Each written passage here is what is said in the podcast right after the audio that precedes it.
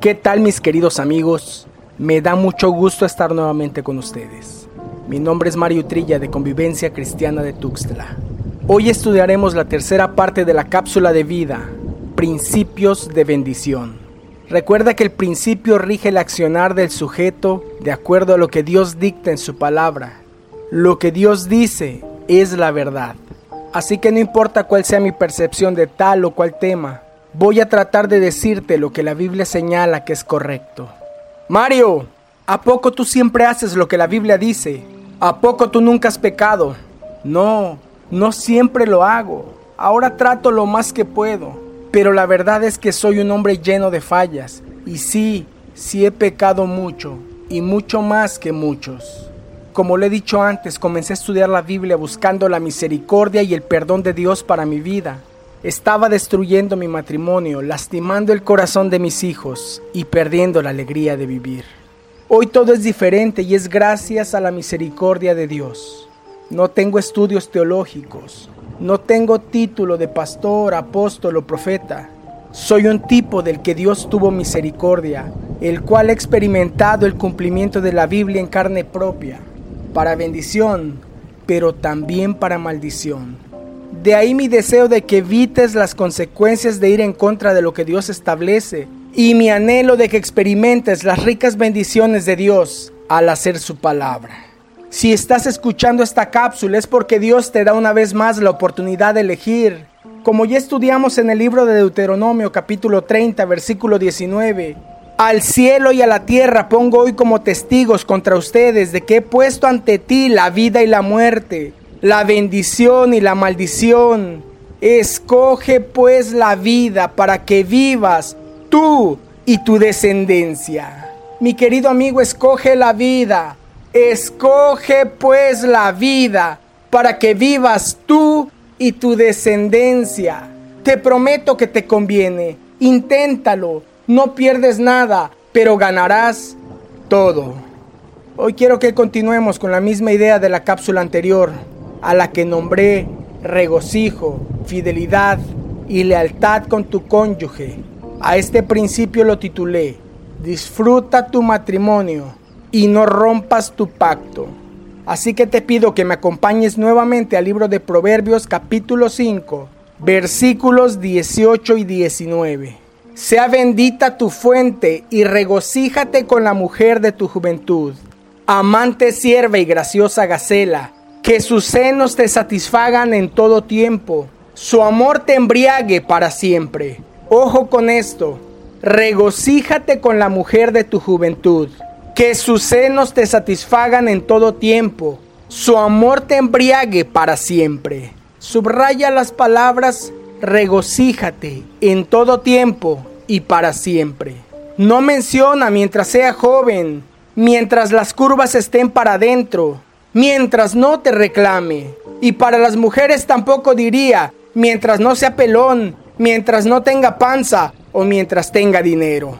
Las frases que observamos fueron regocíjate en todo tiempo y para siempre.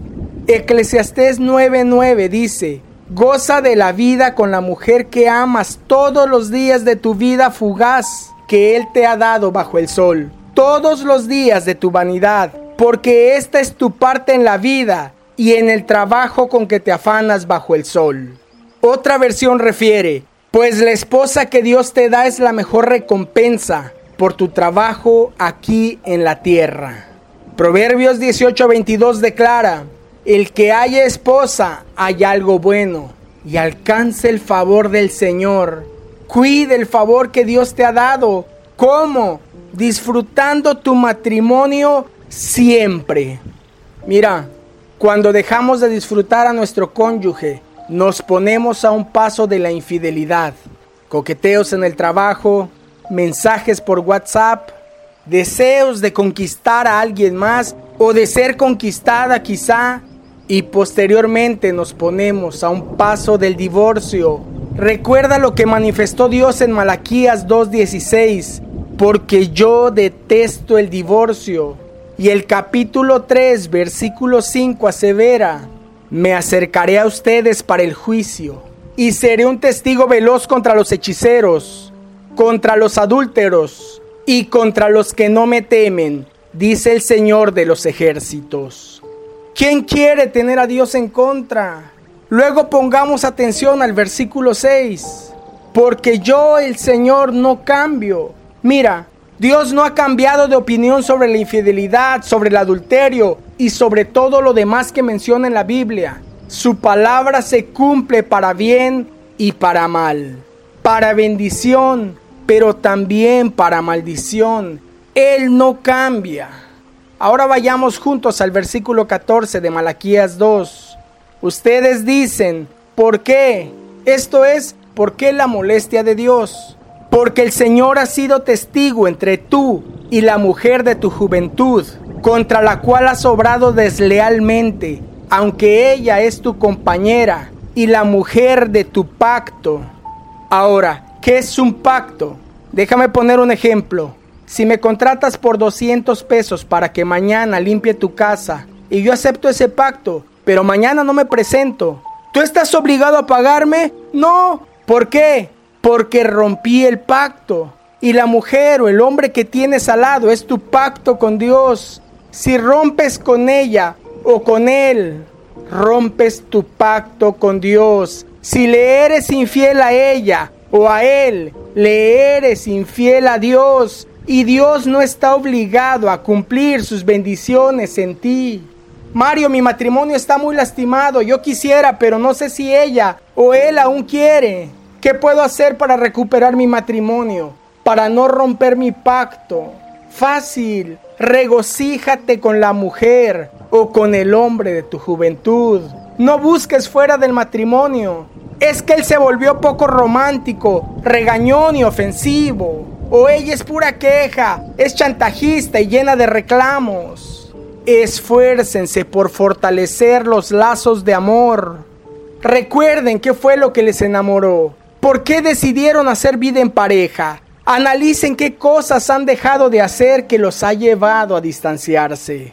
No dudo que sean cosas pequeñas, cosas insignificantes que están creando un abismo profundo en su relación. Quizá dejaste de regocijarte, de alegrarte en salir a tomar un café. Dejaste de disfrutar caminar por el parque tomándole la mano. Dejaron de caminar abrazados, de fundir sus labios en un beso o simplemente de platicar. ¿Cuánto hace que no platican? Mario, se ha vuelto imposible platicar, solo nos gritamos. Hagan todo lo posible por reavivar nuevamente su relación. Traten de vivir el cariño, el amor, la ternura que una vez sintieron. Mario, creo que no puedo. Entonces pídele a Dios como el salmista.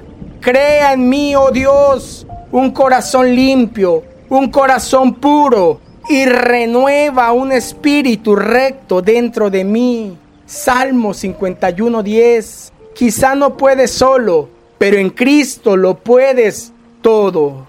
Comiencen por vivir conforme a la Biblia. Podemos leer en el libro de Efesios capítulo 5 versículo 22, las mujeres estén sometidas a sus propios maridos como el Señor. Es que yo quiero mi libertad, ya lo sé, por eso está todo de cabeza. Versículo 25, maridos, amen a su mujer, así como Cristo amó a la iglesia y se dio él mismo por ella Así amas a tu mujer. Versículo 28. Así deben también los maridos amar a sus mujeres, como a sus propios cuerpos. El que ama a su mujer, a sí mismo se ama. Ahora vamos a Primera de Pedro, capítulo 3, versículo 7. Ustedes maridos convivan de manera comprensiva con sus mujeres, como con un vaso más frágil, puesto que es mujer dándole honor por ser heredera como ustedes de la gracia de la vida, para que sus oraciones no sean estorbadas. Ojo con lo siguiente, para que sus oraciones no sean estorbadas. Con razón Dios no responde. El maltrato que le doy a mi mujer estorba mis oraciones. La mujer deshonra al marido y el marido la trae a gritos y sombrerazos. Vamos contrario a lo que Dios nos pide, al diseño perfecto de Él. Así no se puede, así no funciona, así no hay bendición. Comencemos por esforzarnos en hacer esta palabra, por respetarnos, por revivir los buenos momentos. Una vez más te suplico, escoge la vida. Escoge pues la vida para que vivas tú y tu descendencia. Anhelo que esta cápsula de vida cambie tu perspectiva sobre el matrimonio. Recuerda que esta es la tercera parte de Principios de Bendición. Soy tu amigo Mario Utrilla. Te envío el más grande de los abrazos.